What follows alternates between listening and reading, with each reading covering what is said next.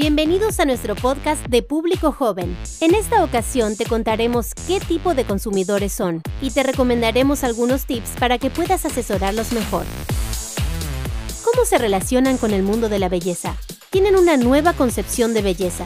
Para esta generación, el bienestar y la belleza están intrínsecamente relacionados. Sin embargo, se preocupan bastante por la imagen que proyectan para los demás no solo desde la apariencia, sino también por el contenido que postean, comentan y comparten en las redes sociales.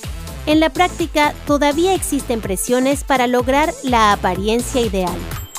Piensan el consumo como forma de expresar su identidad, resignifican el mundo de la belleza y prefieren productos que respetan la individualidad de cada uno sin seguir padrones. La belleza sin estereotipos.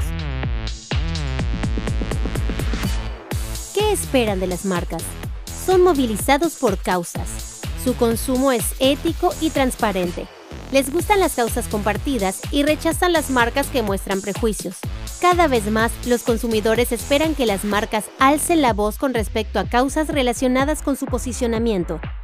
Están muy bien informados sobre las marcas y la realidad detrás de ellas, y cuando no lo están, pueden acceder rápidamente a la información, actualizarse y formar una opinión. ¿Cómo recomendar a este público? Están en las redes sociales. Acércate a ellos por ese canal o por mensajes de WhatsApp. Puedes usar placas sintéticas y visuales o videos cortos para compartir contenido sobre algún producto. Buscan respuestas rápidas y fluidez en la comunicación, por lo que es importante contestar rápido en la medida de lo posible. Buscan practicidad y velocidad. Las soluciones rápidas son atractivas para los jóvenes los productos de belleza y cuidado personal que comuniquen claramente sus beneficios y ayuden a los consumidores a ahorrar tiempo son muy atractivos. Cuando recomiendes un producto, haz poco en los beneficios de manera sintética y resumida. Al ser un público que nació con la velocidad del mundo actual, recomendamos que facilites el acceso rápido a los productos, idealmente con entrega inmediata. Aprovecha las promociones para estoquearte les gustan las recomendaciones y tips sobre el uso de los productos y la proactividad del lado del vendedor. Por eso te recomendamos anticiparte a sus pedidos.